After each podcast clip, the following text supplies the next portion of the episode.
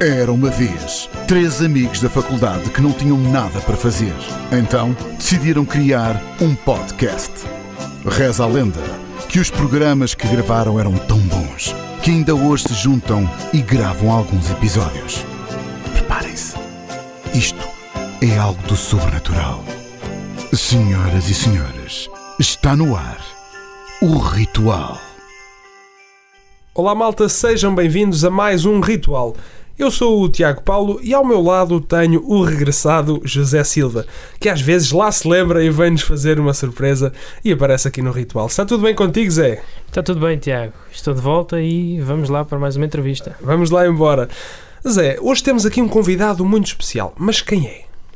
Bem, Tiago, o nosso convidado de hoje é ator, tem 41 anos e já passou pelo pequeno e pelo grande ecrã.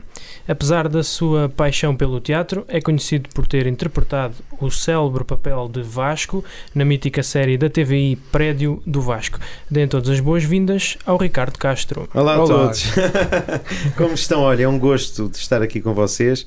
Já tínhamos combinado isto, mas entretanto a, a nossa amiga pandemia andou-nos aqui a trocar as voltas durante um tempo, mas está a ser muito prazeroso estar aqui com vocês. Muito obrigado. Nós é que agradecemos e, ahm, obviamente, que esta pandemia foi ah, um inoportuno para todos. Ahm, começando então a entrevista e olhando para o início do seu percurso profissional, o Ricardo começou bem cedo desta aventura da representação, apenas com os seus 21 anos, em novelas como Ganância, também O Anjo Selvagem, O Super Pai.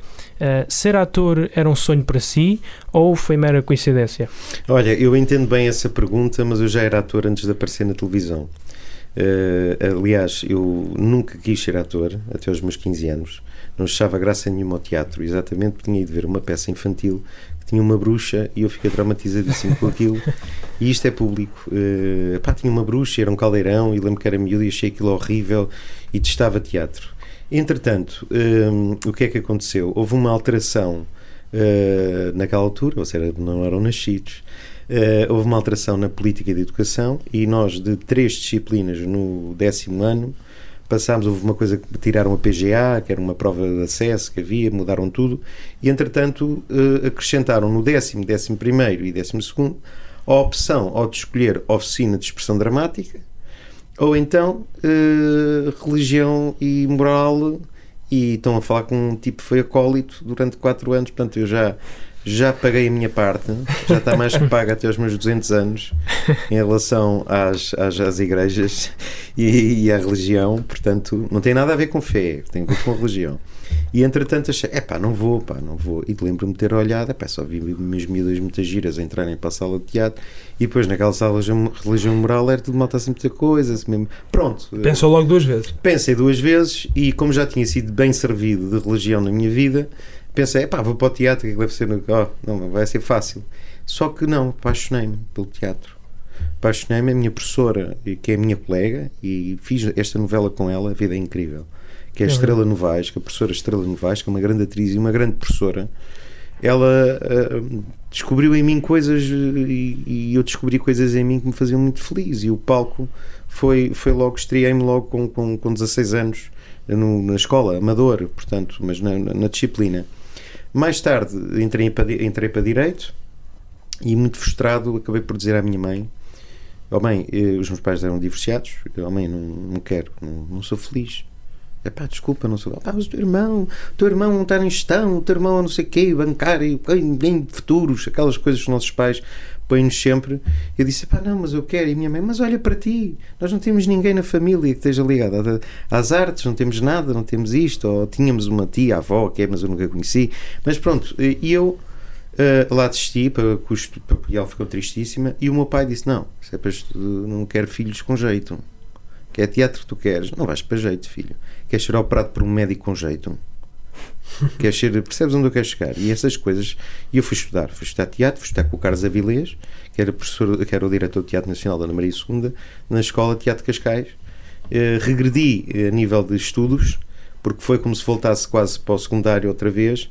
Mas a minha vontade, e na altura era a escola mais conceituada, ainda hoje é a escola mais conceituada de representação em Portugal, pá, eu lá fui. Lá fui e apaixonei-me ainda mais e a partir daí ainda vivo apaixonado todos os dias pela minha profissão. Sou obcecado, todos os meus colegas dizem isso, só falas de teatro, só falas de coisa. Mas é a minha vida. E não tens saudades nenhumas do curso de Direito. Não, é ia ser um péssimo advogado. Pá. Ia ser, eh, não é a minha onda. Eu tenho muitos amigos meus advogados que and- que andaram comigo no meu curso e ficámos amigos para a vida toda. E eles ainda me acompanham. Eu vou acompanhando. E é aqueles amigos que tu ligas, às vezes estás apertado. Olha, recebi aqui uma carta, não sei o que é isto. E ele vai-me explicando. Ou então, é pá, usaram a minha imagem para venderem um medicamento que é ilegal, o Red Slim e não sei o quê, que usam imenso a minha imagem para vender produtos e coisas que eu nem sei. Portanto, eh, e, eu, e ele, é pá, tal, mas isso está nas Ilhas Caimão, é preciso uma licença internacional. Portanto, é essas conversas. Mas tenho a certeza que foi a, a- a melhor coisa que fiz por mim, porque o teatro. eh, eh, isto pode parecer assim. O teatro é uma arte que une todas as artes, desde a arquitetura, a engenharia, a luminotecnia, as maiores ciências, todas, tudo, tudo, tudo. Só se repararem, por exemplo, no musical, aquilo movimenta tudo e mais alguma coisa. Bailarinos, atores, cantores, eh, há trabalhos de estúdio, compositores, eh, uma quantidade de profissões que muitas vezes as pessoas não têm noção que existem e só atribuem os louros a quem aparece à frente. Mas obviamente que, que, que, eh, apaixonei-me. Lembro que estreiei-me com 17 anos profissionalmente com a hum, com 17, sim, 17, quase 18, com a Maria de Só Guerra, na Companhia Teatro Barraca, no Cine Arte, em Lisboa, onde fazia filho dela, só dizia boa noite e bem- bom dia e adeus. Mas eu lembro perfeitamente, que eu era muito gordinho, ela contratou-me por eu ser gordinho, que eu ia fazer um miúdo do tempo da mocidade italiana, os gordos eram apedrejados. Como não eram perfeitos, eram gordos, levavam pedradas na rua e caldos e coisas assim da mocidade italiana, que era o equiva- equivalente à mocidade portuguesa, marchavam pelas ruas, aquelas coisas todas. E entretanto estreiei-me e ela lembro-me dela me ter dito assim: Ó filho, é assim, vais estrear hoje. Nunca te esqueças disto que eu te vou dizer. Sempre que fores para palco, pensa sempre que, é, que são as últimas palavras que vais dizer Tem seguido esse conselho? todos os dias, até eh, eh, quando falo seriamente sobre assuntos, acho que é preferível essa seriedade, esse sem filtros e humanidade para poder resolver as coisas e, e para as pessoas poderem acreditar em nós. Passado também uns anos, o Ricardo foi para a televisão e fez eh, estas novelas que, que aqui que o Zé já referiu, Ganância, Anjo Selvagem ou também Super Pai, novelas eh, da TVI, mas consideramos que o grande marco da sua carreira terá sido o protagonismo na série de comédia da TVI Prédio do Vasco, que ainda hoje passa eh, na TVI Ficção e às vezes na TVI, não é? Opa, o Prédio do Vasco tem uma história muito engraçada. Como devem calcular, eu nunca pensei em ser ator de televisão. Pensava sempre, é, só os tipos bonitos e estas miúdas todas eh, traçadas, todas ótimas, parecem atuns. A olhar, eu olhava para aquilo e pensei sempre, "Ah, pronto, nunca tenho hipótese, porque não, não vi ninguém dentro do meu perfil na televisão. E, e- e naquela altura, por incrível que pareça, e é isto que eu quero muitas vezes dizer às pessoas, eu, fui- eu estava no Filipe La Féria a fazer, fazer musical Amália há mais de 20 anos. E entretanto já estávamos há tantos anos em cena, aquilo era um sucesso, o maior sucesso dos musicais em Portugal. Uh, milhões de pessoas, foi visto por 5 milhões ou 6 milhões de pessoas, e, foi para Paris, e foi para outros países, e foi um fenómeno. Acho que até no Palais de Congrès em Paris foi visto por 20 mil pessoas, portanto. uh, e eu já estava farto daquilo. Eu disse mesmo ao Filipe na altura, eu sempre fui um bocado desbocado, mesmo com as mães, dizer: Ó, oh, oh, Sr. Laféria, desculpe lá, pá, mas eu estou farto de fazer isto. né? Eu quero fazer outras coisas, eu tenho, tenho, sou novo, pá, sinto-me um funcionário público e eu não quero, eu quero mais, mais da vida. Já chegava da mal. Ele, então, mas o que é que você quer fazer então? Então eu soube que havia uns testes para o teatro de revista e eu fui para o teatro de revista, para o Teatro Maria Vitória e entrei, fiz casting.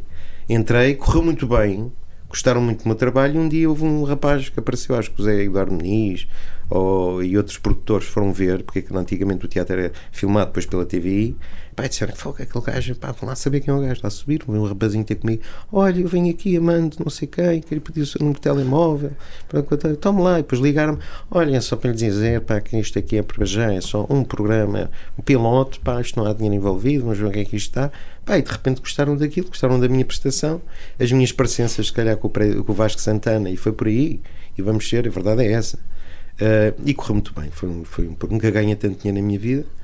Lembro perfeitamente do primeiro ordenado que ganhei em televisão. E pá, eu ri-me tanto. Porque era uma estupidez de dinheiro. Portanto, antigamente ganhava-se mais do que se ganha hoje. É isto que as pessoas têm que ter noção. Agora imaginem, para um miúdo de 22 ou 23 anos, ganhar mais do que a mãe ganha num ano e meio, uh, uh, num mês, Pá, pronto, não temos. E eu sempre fui muito cauteloso com as minhas coisas, a, minha, a maneira como aplicava as coisas. E, e, e, pronto, foi uma grande experiência. O prédio do Vasco porque teve grandes atores. Estamos a falar do Henrique Viana, Otávio Matos, uh, Carlos Areia. o Carlos Areia, uns que já partiram, outros que cá estão, que são excelentes atores. Uh, um monte de gente. Passou lá o Diogo Morgado, passou lá o Paulo Rocha, passou lá o Rodrigo Menezes, passou lá o Zé Carlos Pereira. Passaram uma quantidade deles. E eu achava graça no início. Eu, como sou da escola clássica de teatro, havia colegas meus, que horror, Ricardo, fazer anedotas. Eu, está bem, pá, mas ganho milhares de euros por mês e eu preciso viver. Qual é a parte do eu preciso de viver que vocês não percebem? Acham que só com tipo fazer Brecht, Shakespeare e fazer Strindberg e não sei o quê, que é ator? É menos, sou menos ator do que tu? Uh, a pergunta é: uh, eu gosto de tudo, mas eu gosto é de público. É por isso só que faz sentido para mim fazer teatro para o público. Eu não faço teatro para os amigos. Eu não faço teatro para mostrar aos meus colegas que tenho uma ponto de vista diferente. Ou o teatro não pode haver egos. Se tiver que fazer um pedófilo, faço um pedófilo. Com toda a verdade, como faço o prédio do Vasco. Com toda a verdade, como faço o, o Mercúcio ou, uh, do Romeu e Julieta. Ou com outra, outro personagem qualquer. É isto que um ator tem que fazer: servir o melhor que pode e fazer com que as pessoas acreditem. Mas este meu fascínio pelo público e ir para a revista foi exatamente para mudar, porque eu queria comédia. E lá feria fazer o My Fair Lady e eu achava aquilo uma chatice, pá. E aquilo foi um êxito, obviamente, mas eu achava aquilo uma chatice. Depois, como também não sou um cantor de renome, nem tenho uma voz por ele, também pensei, pá, pronto, eu tenho que pensar onde é que eu me coloco. E foi a melhor opção que eu tomei. A partir daí, foi sempre fazer televisão, nunca mais parei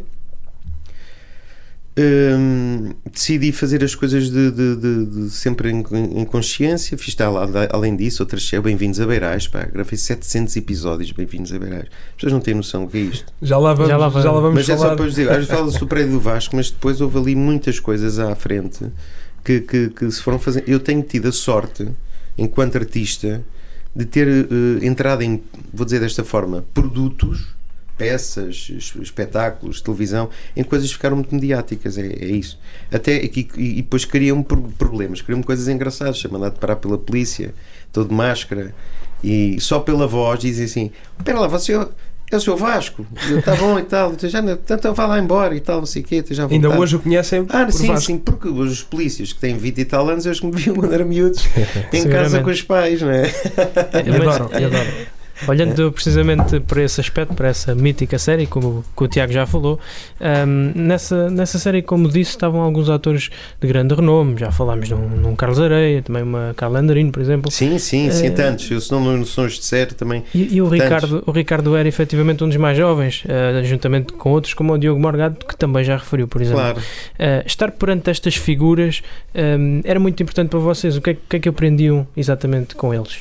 Olha, tu quando começas, eu costumo dizer que o teatro é a montra de qualquer ator, não há outra montra, porque o, uh, o filtro é feito pelo público. Portanto, ou és bom, tocas guitarra, ou então foste. Enquanto na televisão tens 5 takes, 6 takes, e depois metem purpurinas, luzes, musiquinhas, tudo, e aquilo fica lindo. Agora, ver as coisas ali em direto não podes falhar, não há mais nenhum take, não há mais nada e o, o efeito público é imediato. Portanto, hoje em dia até me chateia quando gravo novela, porque gravo a novela, estou quase no fim, ainda não passou, portanto não sabes a resposta. Já estás a fazer outra coisa e está a dar aquelas pessoas, olha, coisa eu nem vi, olha. Eu às vezes brinco, ah, então, mas coisa e não vê? Não, eu só faço televisão, eu não vejo. Não costuma ver novelas? Vejo a novela e vejo no momento, na, na filmagem, tenho cuidado de perceber o que é que foi feito mas no meu tempo, um dia tem 24 horas, se tivesse 50 se calhar havia, mas tento não porque é poluir, até tento não poluir um bocadinho a minha mente, mas vejo, vejo muito raramente, mas não sou fanático de ver ao pormenor de tudo, farto-me de rir com os erros, porque vejo erros, obviamente, onde muita gente não vê, erros de racor gravíssimos e dá-me vontade de rir, mas pronto. Um, faz parte, faz parte do cinema, faz parte da televisão, faz parte de qualquer um de nós. Falando novamente no, no prédio do Vasco, o que recorda, passados uh, mais de 15 anos, deste, deste grande formato que ainda hoje passa? Olha, recordo uh, uh, grandes amigos que fiz, muito que aprendi, fui muito bem encarinhado pelos colegas mais velhos eh, porque foi assim que eu fui ensinado. Nós temos que respeitar os mais velhos. E nestas coisas foi e aprender com eles e ouvir o que eles têm a dizer. Isto é um bocadinho como muitas vezes as pessoas não sabem como funciona a seleção portuguesa de futebol. pá, pode ser o Ronaldo, mas ainda és um puto, estás calado. O Ronaldo também diz, pá, quando cheguei lá, nem olhava para o Paulinho Santos e para não sei o quê, até para Fernando Couto baixava a cabeça, porque eram tipos, temos que perceber que são uns líderes. De, de, de... Claro, então isto é uma equipa. coisa que tem que ser por mérito. E, e, e, entretanto o prédio do Vasco foi uma coisa que foi-se conquistando, pá, aprendi imenso, foram, foram anos de, de gravação e de experiências maravilhosas e, e foram muito úteis os meus colegas, aprendi muita coisa com eles. Muita honestidade profissional, que eu acho que é importante. Muito bem, avançamos uns anos na sua carreira e, uh, por volta de 2004, 2005, uh, juntou-se à mítica série infantil-juvenil Inspector Max, um, onde protagonizou papéis que nunca tinha feito, como assaltante ou até raptor. Uh, como é que foi interpretar um, estas personagens completamente diferentes do mundo a que estava, não direi habituado, mas uh, que nunca tinha feito, por exemplo? Ah, eu acho sempre que é uma aventura boa, porque o público muitas vezes vê-nos numa forma vamos ser muito honestos. A televisão, uh, a, fic, a, televisão telenovela, estou a falar no formato telenovela, às vezes estupidifica os atores. Eu tenho colegas meus que não faziam os mesmos papéis, há, o mesmo papel há 20 anos. Portanto, só muda é o fato e o bigode e de resto está tudo igual. E uns anos mais velhos. E, eu, não, aí começam a emburrecer, a ficar burros. Portanto, tu começas, ou tu exercitas. Olha, outra coisa que eu aprendi, aprendi com a Maria de Só Guerra. Ela disse: pá, filho, sabes porque é que eu abri esta companhia? Com Mário Viegas, com os grandes monstros, como ela é um monstro sagrado da, da, representação e da dignidade profissional, foi dizer-me que epá, eu tenho isto que é para não ficar nunca também estupidificar-me enquanto atriz. Se reparam, epá, uma pessoa não há desafio. Enquanto o que tens na televisão, por exemplo, 4 minutos para te concentrares, e eu reparo, por exemplo, e gosto muito dele, do Ricardo Carriço, que está a trabalhar agora comigo, uh, são pessoas que estão muito habituadas a estarem concentradas 4 minutos, não uma hora e meia uma hora e quarenta. Ou estarem ali com, portanto, questões de hábitos, claro que depois habituam-se, mas uh, é muito mais justo, penso que o teatro é muito mais justo uh, e há muito mais mérito dentro do teatro do que na televisão. A televisão hoje fabricam-se atores facilmente Uh, e depois nós vimos isso. É? Exatamente, até, por exemplo, uh, alguns atores que depois começam a ganhar até carreira por um certo papel. Sim, mas há uns uh, que exemplo, estudam há outros que aprendem, há outros que vão estudar. Eu fico muito contente quando vejo isso, que têm formação, querem ter formação, começam hoje com aquela coisa das imagens e dos YouTubes e do, dos Instagrams e, e, em Portugal ainda somos muito atrasados nisso, porque ainda há pouco tempo houve aqui um encontro em Lisboa com os maiores realizadores e produtores do mundo e um dos maiores produtores do mundo, de Hollywood, pá, um tipo fabuloso, ele disse assim, mal de mim se escolhesse um ator pelo número de seguidores no Instagram. Mal de mim. E cá em Portugal vês as pessoas, coisa, e compram, vês os miúdos, pá, já olham uns para os outros, só falo com malta com mais de 10 mil seguidores. Pronto. É Só malta, pronto, andamos assim no ridículo. Mas não, o teatro tem esta coisa do, do, do, do, ser bom. A televisão aprendi imenso com o prédio do, Vasco. Aprendi imenso também com o, o Inspector Max. Chegou a ser mordido pelo cão. Fui, fui mordido, mesmo numa deitada no rabo. Era um pastor belga. Não, não, no Max não. No Max não fui mordido. Mas foi no outro, depois também era com crianças, que era o Bando dos Quatro, ou uma coisa assim. Exato. Que havia um pastor belga. Era que era novinho, que era novinho, e meteram uma coisa no rabo, tipo, olha, ele depois aqui vai escorrer, ele vai estar uma dentada, vai-se agarrar a esta coisa. Só que o cão era novo, achou que a minha nádega era almofada, ainda me deu lá uma dentada no rabo, ainda fiquei com uma marca. e quanto ao inspetor Jorge Mendes, não conseguiu roubar a casa dele, não conseguiu. Não, não, o Inspector Max também, o Inspector Max também foi um fenómeno em Portugal, imenso, pá. Uh, giríssimo, uh, não, não me mordeu, não, não, aquilo era bem gravado, aquilo era muito bem trabalhado, era um grupo, não era só um cão, haviam dois cães, na Alemanha havia cinco, era um para apanhar metal, o outro para apanhar não sei o que, adorava. É essa parte que me fascina também da produção, fascina-me muito a produção no meio do espetáculo, tanto na televisão, como no cinema, como no teatro. Mas ainda hum, vê alguns episódios do Inspector Max que sabemos regularmente passam, não é? Sim, sim, sim, sim. Vejo, acho graça, acho graça. Sabes uma coisa, o, o giro disto tudo é que também um dia vocês vão olhar para estas coisas e dizer ai eu era tão fraquinho, isto não era nada, ai meu Deus. Não é, faz parte, no momento faz tudo sentido isto que estamos a fazer agora. Portanto, é, é faz parte, não, não, não, é o que é.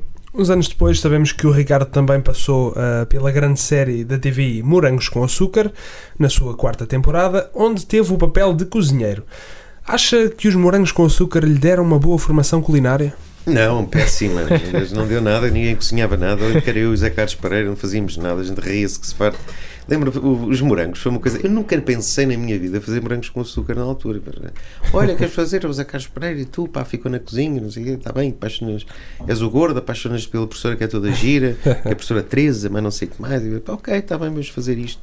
E, e, foi, foi giro. Os morangos com açúcar é uma coisa gira, é um, é um produto que estava muito bem tratado era uma, uma, pronto foi foi uma experiência engraçada foi. mas o, o, facto de saber que do outro lado da televisão estava um público mais jovem mudou de alguma forma a sua maneira de atuar ou não não não não eu acho que não uh, não me fez aflição nenhuma pelo contrário foi giro tive experiências engraçadíssimas e, e, foi apenas isso. Portanto, não era. Eu fazia parte, fazia morangos com açúcar, mas eu era já dos velhos, não era dos miúdos que estavam a começar, portanto, era um bocadinho por aí. Portanto, mas foi uma experiência muito gira, gostei muito. Gostava de voltar a aceitar um convite tipo dos morangos com açúcar? Depende, mas uh, não, acho que está no seu tempo. Uh, aliás, aqui há uns tempos falaram comigo por causa de uma possível. Uma volta de um Bem-vindos a Beirais e eu acho que tudo tem o seu tempo, portanto acho que é melhor eh, poupar e ficou tão bem feito. Não vamos agora, porque normalmente as pessoas estragam depois. É isso que acontece que é, é uma grande é, maioria dos produtos. É. Muito bem, nos cinco anos seguintes participou também em novelas como A Família Mata, que era uma série, Flor do Mar, Remédio Santo, Mundo ao Contrário. Depois de tantos anos de protagonismo em várias estações televisivas, não pensou que podia chegar à altura de dar o salto na carreira, ou seja, representar em palcos internacionais? Eh, estás a falar em relação a teatro ou televisão? Teatro e televisão. Não, uh, uh, nunca pensei, nunca, nunca pensei nessa perspectiva, nunca me surgiu também. Uh, uh, já fui representar ao estrangeiro, já estive em Madrid, já estive nos sítios em Paris, em festivais de teatro, em coisas assim, já tive, sim senhor. Mas não, não, não me, para já, não, não, não tive nunca nenhuma proposta. Não. Nem para cinema, nem nada. Não tive. Eu acho que as coisas nós temos que dizer, não é? Com aquela cagança normal das pessoas. Ah, não, eu recusei um grande filme que não me apeteceu fazer. Não, não é nada. Ninguém me chamou, não, não essas coisas. Não. E, e acha que se adaptaria facilmente a esse contexto? Eu acho que o teatro dá-te todos os instrumentos para depois tu perceberes que há várias técnicas que tu usas. Há uma técnica própria para o teatro, há uma técnica própria para a televisão e há uma técnica própria para cinema. E, e quem souber uh, mexer com teatro mais facilmente consegue perceber as outras. É um bocadinho por aí. Porque o teatro não é naturalismo. O teatro é uma amplificação uh, não naturalista, portanto, é uma, uma, uma, uma, outra dimensão que tu crias uh, para poderes, para as pessoas poderem perceber o que é, qual é a mensagem. Portanto, não pode. A mim faz uma aflição quando vou ver uma peça de teatro e vejo atores que eu não percebo nada do que é que dizem. Às vezes, pá, olha, olha lá, mas eu desculpa, o que é que ele disse? Falem, abram a boca. Eu tenho que perceber a mensagem. Entendes? É um bocadinho por aí. Siga. Muito bem. Um, fora do seu habitat natural, digamos assim, como já falámos, uh, também já fez parte do A Tua Cara Não É Estranha, uh, da TVI, onde várias celebridades encarnavam o papel de vários atores nacionais e internacionais, imitando o seu look e performance. Uh, venceu a sétima gala, interpretando dois artistas com uma voz completamente diferente. Recordar-se-á Pedro Brunhosa e Camané. Qual foi a maior dificuldade? Olha, eu nunca levei muito a sério o, o, Eles sabiam lá na produção, nunca levei a sério a tua cara não é estranho. Uh, para já porque não me sinto cantor, nem sou cantor. Uh, sou um tipo que acha graça às vozes, gosto de imitar de vez em quando umas vozes por, por, por, por auto-recriação e deu-me imenso jeito. Eu contratei, quando fazia, às vezes imitava lá férias, e contratei atores, partidas horríveis, uh, uh, despedi gente por telefone, despedi uma vez o porteiro do Teatro Politeama ao telefone. O homem ficou umas 5 horas quase com um infarto. Eu, eu ah, pois. Eu fiquei, depois tive que ir lá pedir desculpa, que não senhor já de idade. Opa, eu queria falar na altura, queria que me pagassem. O que é que queria? Disse logo: é pá, o senhor Afonso, onde é que está? Uh, uh, uh, eu chamo lá o Ricardo Castro para vir cá para cima então para falar com ele. Pronto. E dá, ah, mas o rapaz é: oh, então está despedido, pronto. Despedido, pá.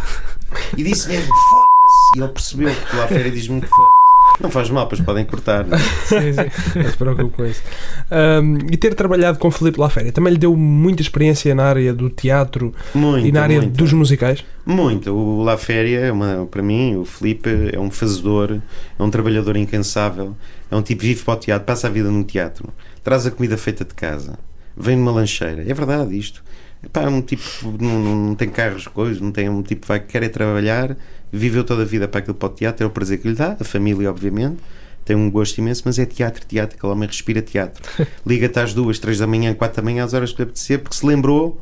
Oh Ricardo, eu estava aqui a pensar, oh, Filipe, mas são três da manhã, mas isto era giro para o Zé Carlos Ari dos Santos, você vai fazer, não sei o quê, você devia pensar nesta. Pronto, são pessoas, e eu, eu sou assim, também que sou muito obcecado para fazer as coisas bem. A minha maneira de estar na vida é a minha maneira, não gosto de perder tempo com coisas inúteis. É por aí. O Filipe é um pai, é, foi o homem que começou a trazer os grandes espetáculos. Há muitos anos é o Filipe que os traz. Porque se não houvesse estes espetáculos, pá, o teatro também é muito. Tu vês hoje em dia, pá, as pessoas não arriscam muito, têm medo.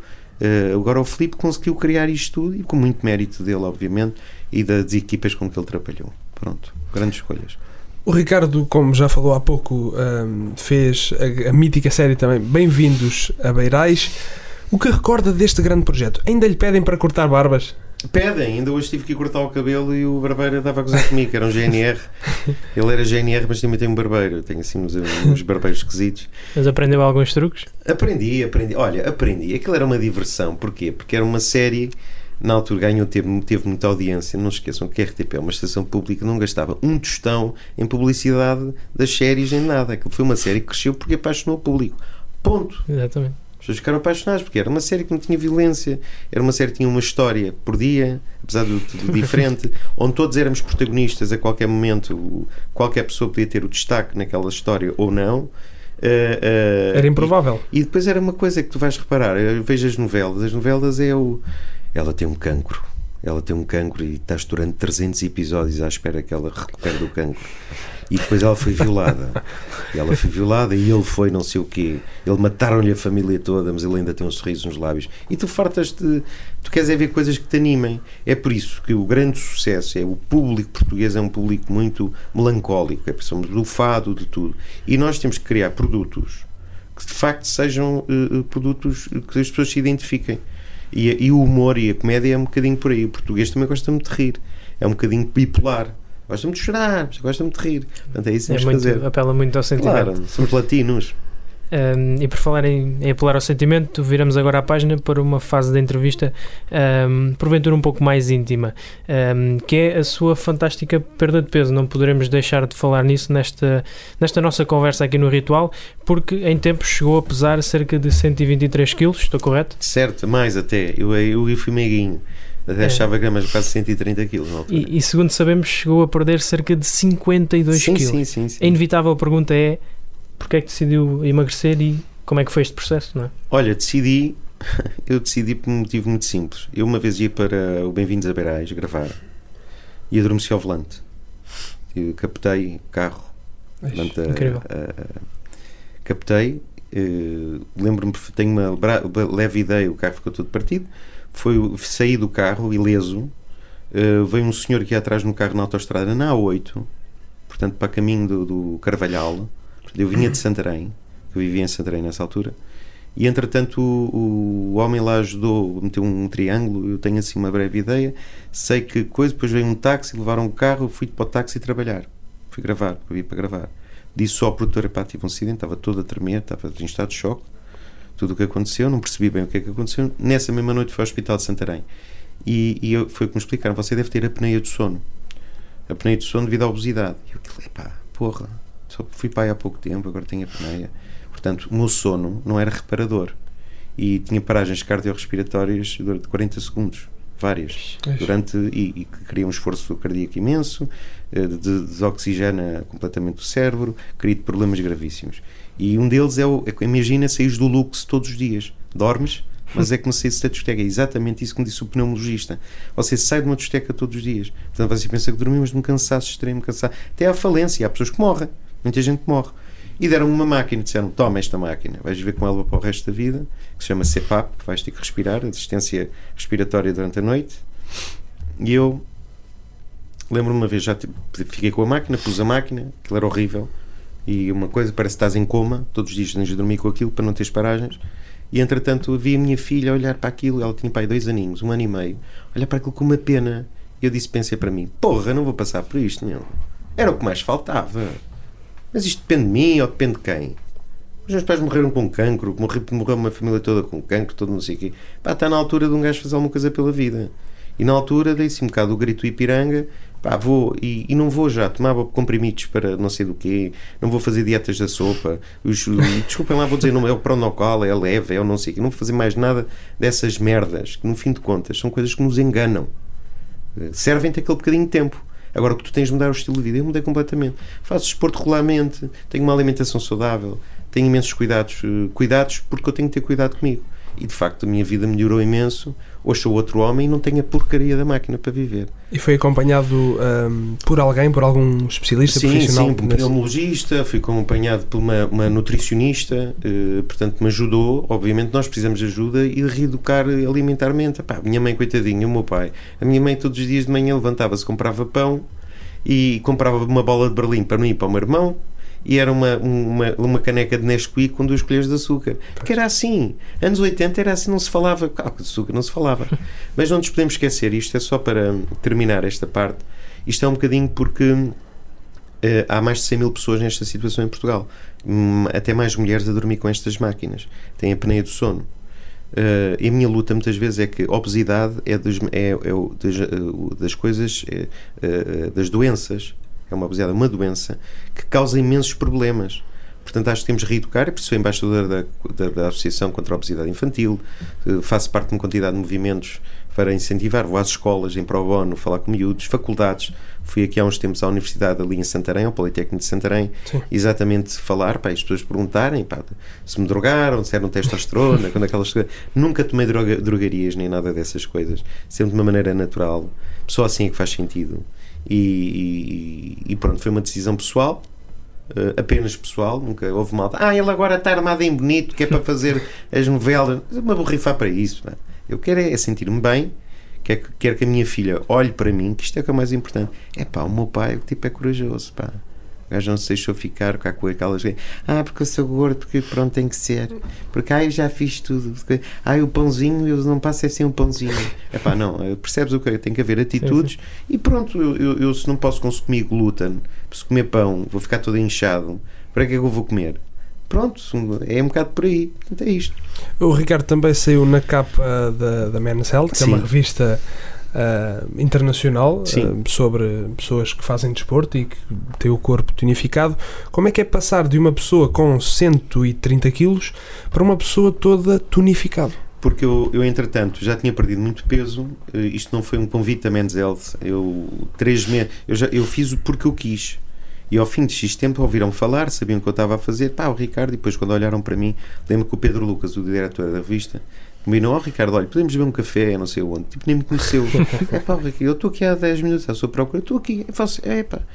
E entretanto, uh, uh, estas revistas também têm agora um fator de responsabilidade social.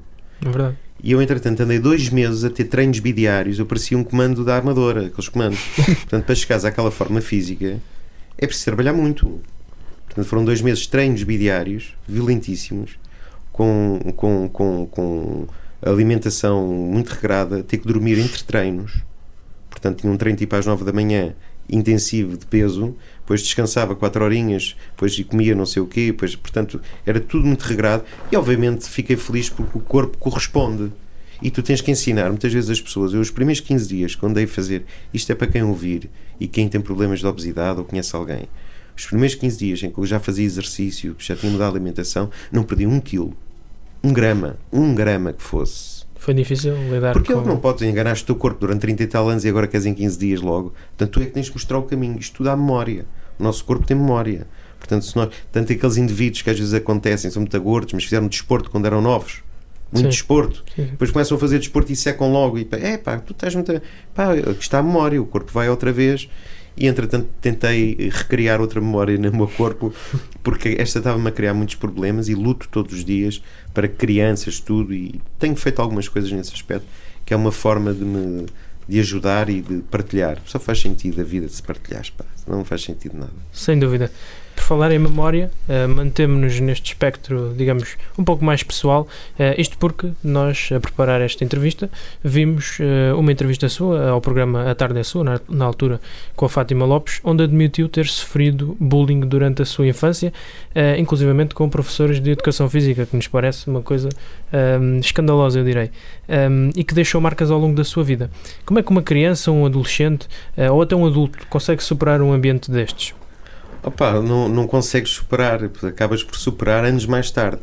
Se tu reparares, e eu tenho notado que depois, de, quando fiz 40 anos, uh, uh, coisas pequeninas que, que, na tua infância tu não deste importância nenhuma, mas que de facto fazes mais anos mais tarde vais perceber assim: epá, isto magoou muito, ou isto não fez. Agora é que me está a bater, a cair a ficha. Passado 30 anos é que cai a ficha como era injusto isto. E eu fui muito injustiçado. E sabes que os badochas, os gordos, como toda a gente os chama, os barris, chamam tudo, pronto, chamavam-me tudo, que era normal. Ó oh, gordo, era assim. Ó oh, gordo, faz aqui, ó oh, gordo, era normal. Não se pensava nisso do bullying, mas sofri bullying do sentido. Vou dar um exemplo. Eu fui para a escola, quando mudei de escola, tinha uma educação física. E normalmente aquilo naquele ano uh, uh, as pessoas podiam arranjar um atestado. Ai, dá-me dá o nariz, não posso fazer educação física. Era assim. E os pais, que eram engenheiros, passavam lá umas coisas, arranjar logo um, um, professor, doutor, catedrático, para o meu filho, não pode movimentar o dedo. Pronto. E para não terem que fazer. Mas eu não, eu queria mesmo fazer. Porque os meus pais não tinham dinheiro para fazer exercícios físicos, nem ter aulas, seja do que for. E essa, essa bestiúncula, esse professor, na altura chegou lá e disse assim: Olha lá, tens, a, tens atestado. Disse, não, mas eu não quero, eu quero. Pá, mas tu, tu vais-me atrasar a equipa. Ei. Tu és gordo, vais-me atrasar a equipa e, e portanto não. Pá, mas eu pensava que isto era por superação. Então, ao, ao setor, na altura era assim, ao setor, mas espera lá, se eu tenho 90 quilos, por exemplo, e, e, e, no final do primeiro período tiver 83, 84, pá, já é porreiro. Quer dizer que uma pessoa está a evoluir, está, tem que fazer. Não, então o que é que o gajo me fez? Durante o ano estive sentado, sozinho, lá, fiz testes de educação física escritos, todos os meus colegas faziam e ficava a olhar durante o ano. Aquilo, hoje, aquele professor ia para o olho da rua, era crucificado completamente. Felizmente hoje... já não dá aulas. Eu tô, tive essa garantia há pouco tempo. Se o visse hoje, o que é que lhe diria? Olha, eu vi-o há pouco tempo, fiquei, não lhe diria nada porque ele tem uma vida muito triste. Por acaso vi, vi que tem uma vida muito triste, infelizmente. Mas acho que, que não se deve fazer bullying a ninguém não por ser gordo, nem por ser gordo, nem por ter miúdas que têm as mamas grandes, rabo grande, ou os rapazes que têm borbulhas na cara, ou os rapazes que têm uma voz afeminada, ou, ou porque um tipo. Uh, eu tinha um colega, eu lembro perfeitamente de um colega que era homossexual, na volta nem ele sabia na altura que era, porque éramos novinhos. Pá, e as pessoas são muito más. Agarravam no miúdo e levavam-no ao poste. Levar ao poste, agarrar nas pernas e andar ali uh, num poste mesmo para ter com as pernas nos testículos até ficar roxo. Portanto, havia estas violências e ainda há hoje. Tanto que eu vou falar de bullying às escolas com o PSP, eu vejo coisas assustadoras nos melhores colégios. Não estou a falar de escola pública. Estou a falar daqueles colégios que os pais pagam ali 1200, 1500 paus por cada miúdo para lá estar. Pá, depois aquilo é um desequilíbrio total de tudo. De violência. Uh, hoje é porcaria do telemóvel, os miúdos filmam tudo e fazem chantagens com os outros. Verdade. Olha lá que eu vi-te atrás. Antigamente, vamos ser honestos, eu ia, havia uma miúda gira, ias dar lá um beijinho à miúda não, no, atrás do bloco central, lá numa zona, e davas um beijinho a uma miúda e pronto, ficava ali. Hoje em dia, tudo muito mais à frente e agarram nos telemóveis e filmam e metem e coisas, não sei o quê, chantageiam, miúdas de depressão, miúdos que em depressão e portanto acho que nós temos de lutar contra qualquer tipo de bullying, até no trabalho. E, e, e dizer assim: olha, a conversa que estás a ter está-me a incomodar. É isto que eu digo muitas vezes aos miúdos. Não, me estás a, não estou confortável com o que estou a ouvir. É muito feio o que estás a dizer. E eu acho que devagarinho as pessoas vão percebendo a estupidez do, do gozar. Do gozar, não se deve gozar. Tipo, é gordo porque é gordo, olha, é gordo porque os pais, olha, eu era gordo porque os meus pais, coitadinhos, olha, não souberam me dar aquela alimentação, era assim que eles viviam, eram sedentários, não tinham possibilidades para grandes coisas, portanto era por isso. Pronto. Ricardo, para si, eh, a felicidade é a maneira como nos vemos ou como os outros nos veem? Para mim, a felicidade é como nos sentimos. A felicidade é como nos sentimos, é como se fosse uma energia que está dentro de ti que começa na ponta do cabelo e acaba nas tuas unhas, nos dedos dos pés. É, uma, é, uma, é uma, um estado de energi, energético ótimo. Uh, eu vivo assim, eu acho para mim faz sentido. Agora, não vivo obcecado pelo que é que acham de mim, porque não posso. Te, é, tens que viver um bocadinho aqui no intermédio das duas coisas. Mas procuro ser feliz. Não sou feliz, obviamente, totalmente. Nem sei o que é isso.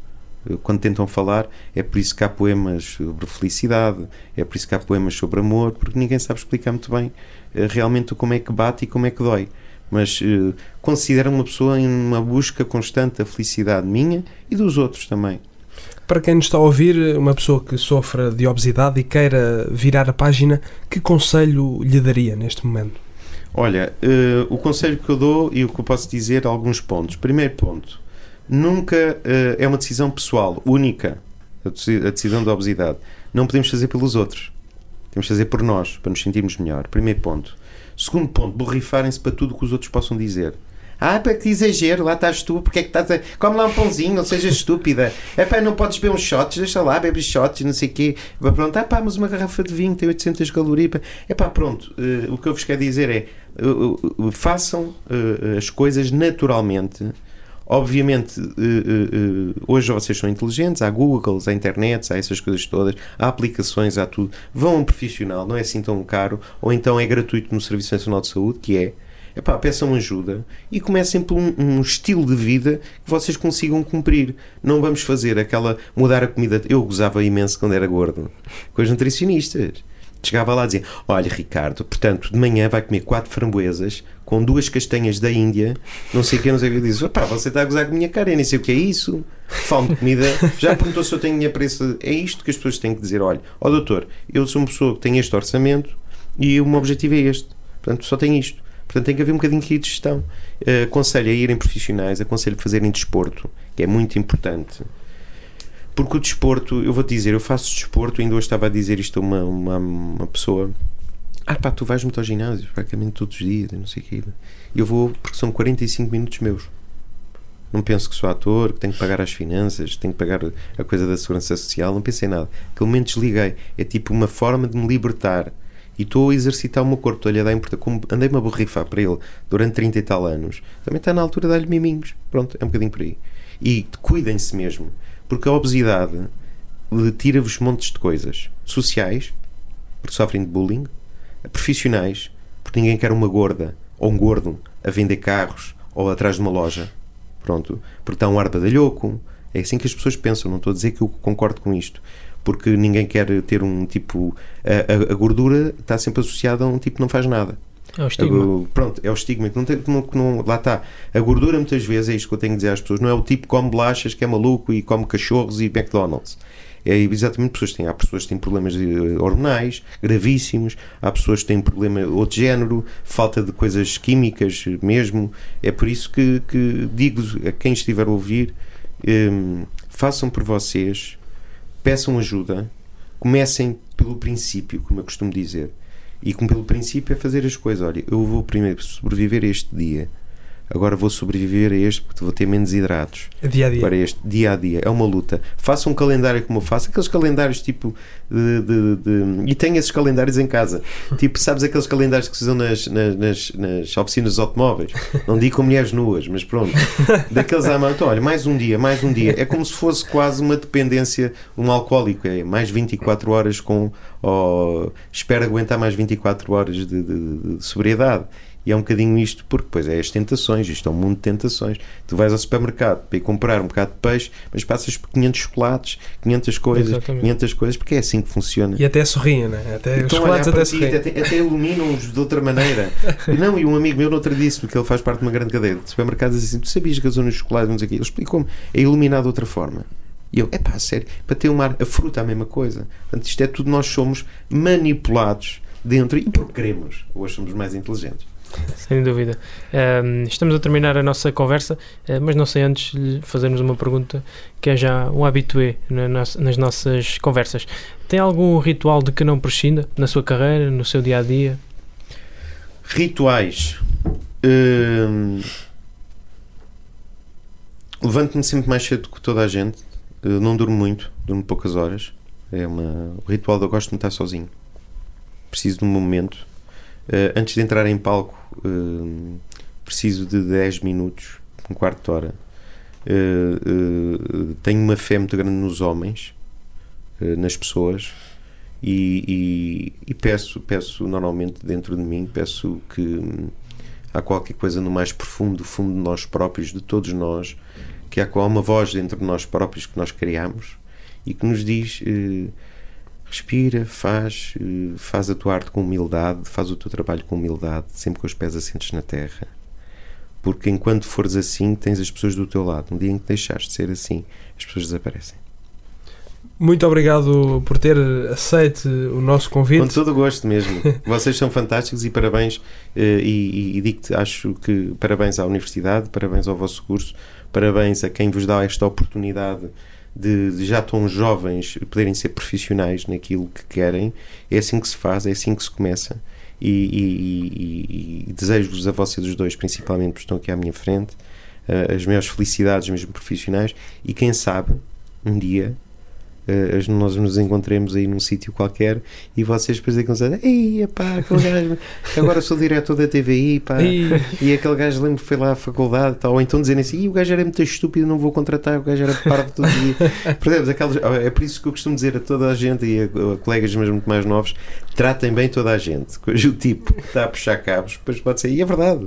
Isto, portanto, é uma explosão, a vida. Portanto, tratem bem toda a gente porque é assim que está certo. Mas também tratem bem toda a gente para serem inteligentes, porque a vida é tratar bem as pessoas com educação, não acharem-se mais que os outros, que isto muda-nos tanto, pá. Isto vem uma coisa e nós vamos todos de vela. Sem dúvida. Muito obrigado então por ter aceito o nosso convite. Já sabem, podem seguir o nosso convidado no Instagram em Ricardo Castro, ator. Podem seguir a minha página de alimentação paleolítica que é no, no Facebook, que é o Paleo do Castro. E, e- e pronto, ah, podem me seguir se quiserem. Eu não ligo nenhuma dessas coisas dos seguidores, mas eh, eh, eh, porque para mim eh, a coisa melhor é ter salas esgotadas e graças a Deus de teatro.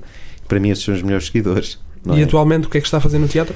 Olha, ne- neste momento estou a fazer uma peça que, que toda a gente fala que se chama Monólogos do Pênis, que é patrocinado pela Control e pelo azeite clitóris. Verdade, há um azeite chamado clitóris. Não sabia, tem que ir pesquisar. Eh, porque é azeite. Não, e agora lá está. Vocês agora vão, estão, estão, com- estão a ser malévolos na vossa não, cabeça. porque é um azeite virgem. Não, eu por acaso é virgem. É da Oliveira do Hospital, mas é Clitóris exatamente foi uma homenagem que, que aquela empresa tentou fazer e X vai para a Associação de Apoio às Mulheres Violentadas e Espancadas e Ah, aquelas ok, coisas todas. ok. Portanto, é que nesse sentido é uma homenagem à mulher e não é depreciativo. Parece que é depreciativo, não é? É apreciativo. Muito obrigado. Nós ficamos por aqui. Já sabem, podem seguir o Ritual em ritual.al no Facebook e também no Instagram. E até para a semana. Para a semana, renovamos o nosso ritual.